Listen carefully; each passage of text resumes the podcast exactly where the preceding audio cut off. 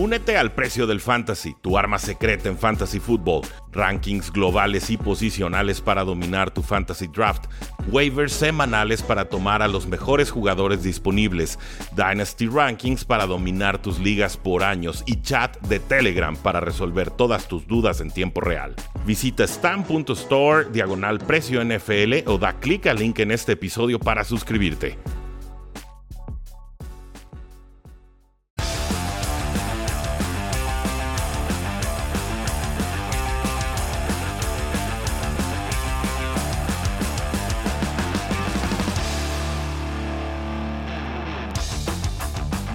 Saludos a todos, bienvenidos a un programa más de Cuarta y Gol, donde la NFL no termina y nosotros tampoco. Mi nombre es Rudy Jacinto, me encuentran en Twitter como arroba NFL y la NFL sigue muy activa, ¿eh? Yo tenía ahí guardadas algunas noticias, dije igual íbamos a tener un martes tranquilo, no va a haber breaking news.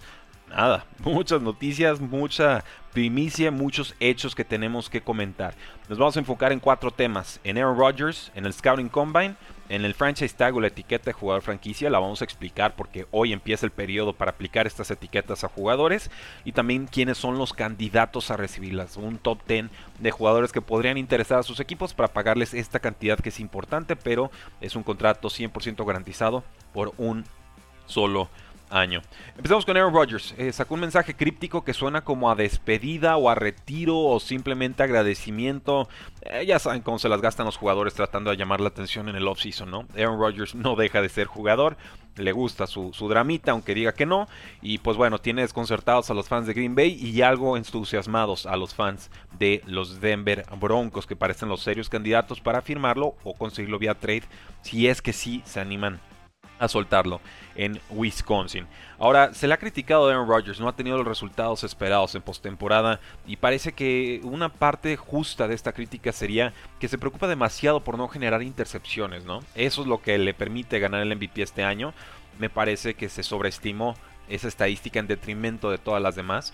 Pero en playoffs también parece que juega demasiado conservador. Y siendo Rodgers alguien que te puede generar jugadas grandes, se resiste. Se resiste a hacerlo por cuidar esas intercepciones que son duramente calificadas cuando las cometes en el quarterback rating.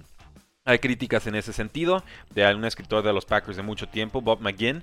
Y pues bueno, simplemente me, me, gustó esa, esa acotación. Creo que sí hay algo de eso. Sí creo que Rodgers es quizás hipersensible al tema de las intercepciones porque tiene el mejor ratio de touchdowns a intercepciones de la historia y seguramente no quiere perderlo. No está ni cerca de perderlo, pero seguramente también querrá seguirlo cuidando. Ahora, pensemos, no está necesariamente la situación de, de Green Bay para echar cohetes al aire, ¿no? sobre todo en tema de espacio salarial. De hecho, el día de ayer publicamos en todas nuestras redes sociales eh, cómo está el espacio salarial con todos los equipos de la NFL. Y Packers aparece penúltimo, están con menos casi 49 millones de dólares en espacio salarial, es decir, de los 208 millones que van a tener permitidos los equipos gastar esta temporada, Packers ya está casi 50 millones por encima de esa cantidad. Entonces, antes de pensar en firmar a Aaron Rodgers o de retener a Devante Adams, tienen que hacer un montón de movimientos o de reestructuras o de recorte de jugadores. ¿Lo pueden lograr? Por supuesto, pero incluso si lo logran, luego tener que hacer la, extensión de contrato con Aaron Rodgers. Y ya entonces pensar en hacerle la extensión de contrato a Devonte Adams, que no te va a cobrar menos de 20 millones de dólares por año. ¿Qué clase de roster le va a quedar a Green Bay, no? Y ese es el tema. Creo que el año para que Green Bay ganara el Super Bowl era este. Ya lo que siga, retengan o no a Aaron Rodgers, detengan, retengan o no, perdón, a Devonte Adams, creo que el, el roster va a ser inferior. No veo forma realmente que el roster sea mejor, salvo que hagan picks formidables en, el draft y de volada sean jugadores de impacto inmediato y etcétera, ¿no? Pero en circunstancias normales, tradicionales, estás menos 50 en espacio salarial y tienes que hacer dos extensiones de contrato importantes, el resto del roster lo va a resentir. Y por eso puedo entender que Aaron Rodgers diga o piense o insinúe que su tiempo en Green Bay ha terminado. ¿Cuál es la situación de los eh, Denver Broncos? Ya metiéndonos en temas de dinero. Yo a los Broncos los veo en estos momentos como número 6 con más espacio salarial. Hablamos de 39 millones de dólares que son muy muy buenos. Cómodamente entra el contrato de Aaron Rodgers si lo quieren tomar, si lo pueden conseguir vía trade. Les va a costar unos 26 y medio millones de dólares en espacio salarial. Y sabemos que tienen muy buen arsenal, ¿no? Cortland Sutton, Jerry Judy, KJ Hambler, Tim Patrick, eh, los Titans Albert Gowebunam, eh, Noah Fant, el corredor Javante Williams, parece que se va a ir Melvin Gordon, en fin, hay mucha cuestión ahí que sí me gustaría eh, para Aaron Rodgers, para ese cierre de carrera que tendría. Le sumas que está el head coach Nathaniel Hackett, con quien ya trabajó muchos años en Green Bay, y ciertamente se ve fuerte, se ve fuerte la candidatura de Broncos para firmar a Rodgers. Veremos eh, qué carta mueve el coreback, veremos qué carta mueve también el equipo, pero recuerden que esta clase de, decisiones o de situaciones suceden, ya sea que se quede o no, que se dé la declaración oficial de a favor o en contra, cuando hay deadlines, cuando hay fechas límites, cuando tienen que tomar una decisión porque se les acaba el tiempo. Entonces, no esperen muchas señales ahorita, pero cuando estemos cerca de agencia libre, sí o sí vamos a saber si Aaron Rodgers o no está disponible por la vía del trade. Y ya entonces podremos especular cuál sería eh, el costo. Con la NFL anunciaron una alianza con la XFL en esta tercera iteración de la XFL. Es una liga que se fue a bancarrota técnica en los Estados Unidos por el tema del COVID.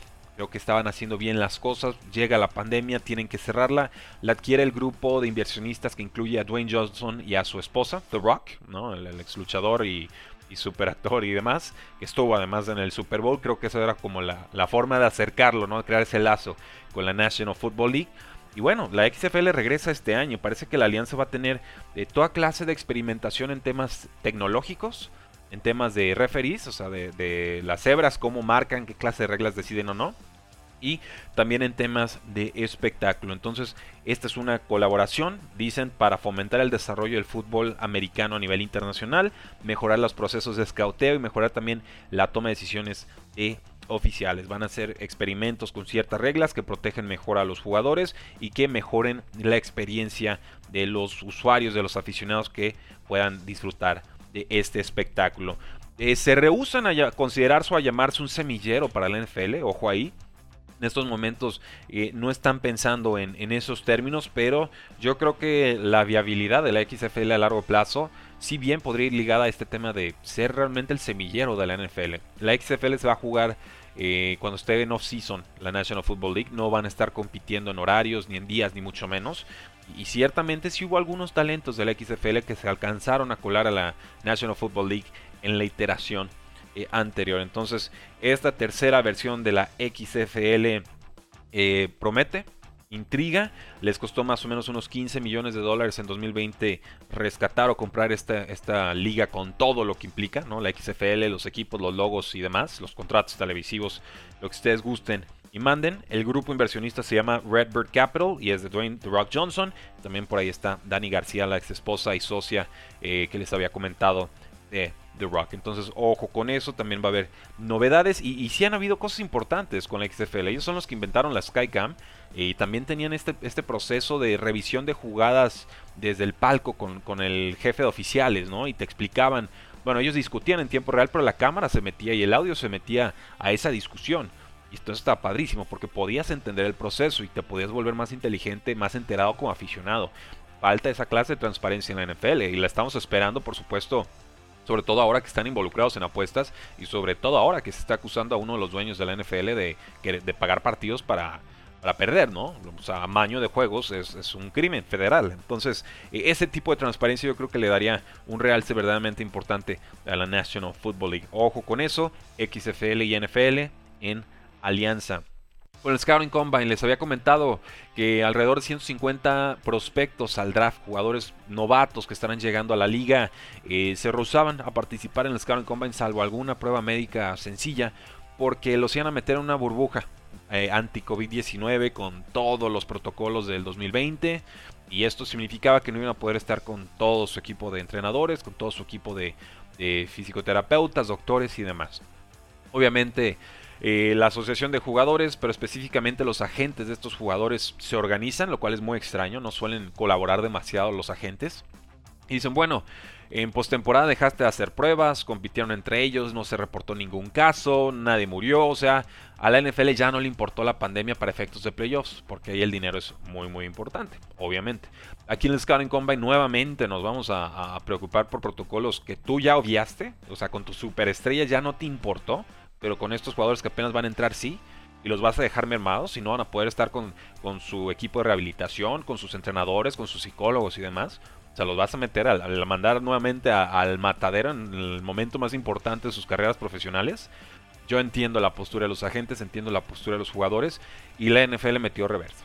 Tenían que hacerlo, no había de otro. O sea, quieres hacer las pruebas, hazlas como, como cualquier otro Scouting Combine y sigan algunos protocolos, pero nada de burbujas. O sea, la, época de burbujas realmente era comprar tiempo para que llegaran las vacunas. Ya hay vacunas, a lo que sigue. No podemos volver a, esas etapas ni en Scouting Combines ni en ninguna otras circunstancias. Sí con cubrebocas, sí vacunados, sí con los boosters, los refuerzos de vacunas, pero cerrar negocios y todo esto que estuvimos viviendo en 2020, 2021 pase a mejor vida durante esta, esta pandemia, ¿no?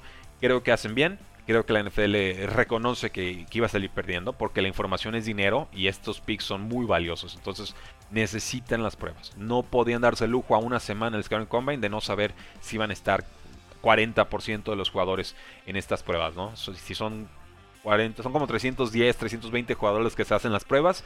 Casi la mitad de ellos están diciendo no gracias con esas reglas, no voy. Entonces, la unión hace la fuerza, la NFL dobla las manos, bien por todos, hacer las pruebas, éxito a todos los prospectos. Franchise Tag, etiqueta de jugador franquicia. ¿Qué es esto? Ya muchos la conocen, pero los que no, se las explicamos rápidamente. El Franchise Tag o etiqueta de jugador franquicia es una herramienta que tienen los equipos de mutuo acuerdo entre dueños y jugadores para poder retener a un jugador estrella. Cuando se le acaba el contrato con el equipo, entra agencia libre, normalmente, pero si es un jugador muy valioso, el equipo tiene la opción de unilateralmente retenerlo. ¿Cómo funciona esto? Le dan un contrato top 5 o top 10 de su posición a cambio de poderlo retener un año más y ese contrato queda 100% garantizado. Muchos de los contratos de la NFL no son 100% garantizados tienen un porcentaje garantizado y otro porcentaje variable por bonos, por incentivos, por presentarse, por rendimiento, por X número de recepciones, etc. Aquí no, aquí es desde que, lo etiquetas y te firma el jugador, ya, ese dinero está 100% garantizado. Sin embargo, a los jugadores no les encanta esta opción porque normalmente pueden cobrar más en agencia libre y dos, porque es un contrato un año. Entonces, si se lastiman durante la vida de ese franchise tag, llegan muy debilitados en su posición negociadora a la siguiente campaña. Y hemos visto casos de jugadores con franchise tags que les cuesta recuperar ese valor. Eh, hemos visto casos de jugadores que se lastiman durante etiquetas de jugador franquicia y terminan cobrando más. El caso de Dak Prescott con los Cowboys, ¿no? Ahí se da la ironía de que se lastime entonces el equipo lo valora más porque vio el desfile de corebacks inútiles que tuvo a lo largo de esa temporada y entonces dice, no, ya no quiero volver a vivir esto. Entonces, a grandes rasgos, eso es el franchise tag. Hay versiones distintas de la etiqueta, eh, son más revoltosas, más complicadas. Está la etiqueta exclusiva, la etiqueta no exclusiva y por ahí una que se llama la etiqueta de transición o transition tag. Lo que varía son los costos y los candados, ¿no? Porque un equipo te puede conseguir, te puede firmar un jugador que tú etiquetes como no exclusivo pero tiene que pagar dos primeras rondas por hacerlo. Entonces no he visto realmente que, esa herramienta sea utilizada en ningún momento, porque es dar las dos, dos primeras rondas y luego darle el contratazo al jugador. ¿no? Es, es un trade básicamente carísimo que no, no procede generalmente. Lo puedes usar el franchise tag un año, lo puedes usar dos veces, sube el costo de forma importante. Lo puedes usar una tercera vez. No has usado nunca este tercer franchise tag porque ya es un contrato top 5 de toda la NFL, no solo de la posición. Entonces, ojo con eso. Los franchise tags 1 y franchise tags 2 normalmente son el top 5 o el top 10 de su posición. Receptores, corebacks, linieros, pateadores, etc. Cuando nos vamos al tercero, ese es un top 5 de todos los contratos de la NFL. Dicho eso, hoy es el día en el que inician estos, estos franchise tags y obviamente eh, pues a estar vigilando la situación salarial de los equipos, pero sobre todo quienes van siendo designados como jugadores etiquetados. El más importante quizás, Devante Adams, receptor de Packers, ya les comenté la situación del espacio salarial del equipo, no es sencilla, pero tampoco es sencillo aceptar que puedas perder a Devante Adams, entonces sí es un serio candidato a ser retenido y entonces tratar de firmar una extensión de contrato. A veces es eso, le das la etiqueta de jugador franquicia, pero para comprar tiempo negociador, para que no llegue a agencia libre, para que siga platicando contigo de forma exclusiva y entonces llegar a un acuerdo multianual. Sucede muchísimo y entonces así ya puedes diferir el dinero del contrato durante varios años, no tener que pagarlo todo de golpe. El safety Jesse Bates que vimos en el Super Bowl tuvo una intercepción y también debe ser prioridad en esta agencia libre. Tienen mucho espacio salarial los Bengals en estos momentos, casi 49 millones de dólares. Fácil pueden usar la etiqueta si no quiere llegar a un acuerdo multianual y retenerlo o comprar tiempo negociador. Entonces yo veo a Jesse Bates quedándose en el equipo. Eh, Harold Landry, este linebacker externo de los Tennessee Titans, viene de tener 12 capturas de coreback. Va a estar en, en alta demanda si llega a agencia libre. Los Titans en estos momentos tienen 6,5 millones de dólares de espacio salarial negativos, están por encima de la marca. Y les confieso, no es que sea mal jugador Harold Landry ni mucho menos, pero hay muy buenos pass rushers en este draft. Yo me ahorraría el dinero, le daría las gracias, tomaría uno o dos novatos, quizás algo barato en agencia libre y prefiero invertir ese dinero en otras posiciones. Eh, lo pueden aplicar ahí el franchise tag, lo pueden negociar a largo plazo, pero no sería una prioridad para mí. Creo que los Titans sí lo van a ver como una prioridad. No comparto esa, esa, decisión. Veremos. Los Patriots, el cornerback JC Jackson tiene 25 intercepciones desde 2018 líder en pases defendidos en 2021 con 23 pases que desvió. No le fue muy bien contra los Buffalo Bills en postemporada, ¿no? Lo convirtieron en hijo de Stephon Diggs y fue muy malo tacleando a, a Josh Allen en movimiento, como muchos jugadores de la NFL les pasaría, pero sigue siendo una pieza clave en esta unidad de los Patriotas. Ahora, el equipo tiene solamente 7.5 millones de espacio salarial tiene otras necesidades. Tiene que mejorar la línea ofensiva, conseguir un receptor número uno, inyectarle velocidad a la defensa. No es claro qué va a suceder aquí. Los Patriots a veces han dado contratos muy fuertes a jugadores de la secundaria, otras tantas veces no se han tocado el corazón y los han dejado ir. El caso más reciente, el de Stephon Gilmore. El caso más reciente, alguien que retienen fuerte, pues sería el mismo safety Devin McCourty hace ya varias, varias temporadas. Yo creo que al final del día sí será retenido JC Jackson y que tendrán que acomodar dinero en otras posiciones para hacerle ese espacio. Mike Williams de los Chargers, una situación muy intrigante. Chargers tiene la segunda mayor cantidad de espacio salarial. Estamos hablando de casi 58 millones de dólares. Es un mundo. Solo detrás de Dolphins con 62. Viene de su mejor temporada Mike Williams, empezó muy fuerte, se nos fue desinflando. Eh, creo que mucho de eso fue por lesiones, pero bueno, acabó con 76 recepciones y 1146 yardas. Además estuvo ahí unos 9 touchdowns, 5 de ellos de más de 20 yardas. Entonces es un jugador muy peligroso, importante en esta ofensiva, pero tampoco es impensable que lo dejen ir. Que apuesten por, por Palmer, que lo tomaron el año pasado, Joshua Palmer, o que tomen algún otro receptor eh, estrella barato en el draft. Hay varios de ellos en esta clase. Entonces, mucho espacio salarial, le pueden aplicar la, la etiqueta si Mike Williams no negocia eh, digamos, un contrato razonable para Chargers. No sé realmente cuál sea su, valor de mercado. Creo que puede estar cobrando unos 16, 17 millones de dólares eh, anuales. Quizás un poco más si hay, varios equipos interesados en sus servicios. Eh, y entonces sí podría interesarle a Chargers aplicarle la etiqueta y quitarse de problemas, ¿no? Me lo quedo un año más, a ver qué sucede. Y listo. No me da la impresión de que Mike Williams se vaya a ir del equipo. Pero también tiene mucha necesidad Chargers. Hay que mejorar un poco la línea ofensiva y la, toda la defensiva, básicamente a todas las unidades les puedes inyectar talento, sobre todo a los cornerbacks, toda la secundaria creo que hay que meterle mucho, mucho talento. Eh, si pasamos con los Chiefs, está Orlando Brown, este jugador que llegó vía trade de los Ravens, tackle ofensivo. Veo difícil que lo dejen ir después de un año después de haber pagado esa, esa primera ronda. el tema aquí es que los Chiefs, estoy viendo en estos momentos, tienen 4 millones de espacio salarial, entonces hay que hacer algunos varios movimientos. El tema también es que Orlando Brown es un buen tackle ofensivo, pero no es un tackle ofensivo estrella. Para mí no lo es. Y para retenerlo le van a tener que pagar un contrato top. Entonces ahí va a haber una brecha entre su costo y su valor. Y eso nunca, nunca es sano. Eh, Carlton Davis, el cornerback número uno de los Tampa Bay Buccaneers, un hombre que no mencionamos mucho porque se perdió 7 juegos esta campaña, una lesión de cuádriceps 11 pases defendidos, lleva 52 en 4 temporadas. No sabemos qué situación van a tener los Buccaneers en estos momentos, si Tom Brady se queda retirado, si ya no regresa eh, al equipo. Y obviamente aquí también una situación complicada en cuanto a espacio salarial, tienen 7 millones de dólares, entonces si siguen en plan contendientes, tienen que quedarse Carlton Davis sí o sí. Yo creo que le apliquen la etiqueta de jugador franquicia buscan una extensión de contrato, algo de, poco impacto salarial en 2022 y entonces ir como difiriendo ese, ese costo de retener al jugador. Sería mi predicción ahí. Eh, con Cowboys, Dalton Schultz, el tight end, este jugador ha estado creciendo mucho. 78 recepciones, 808 yardas, 8 touchdowns.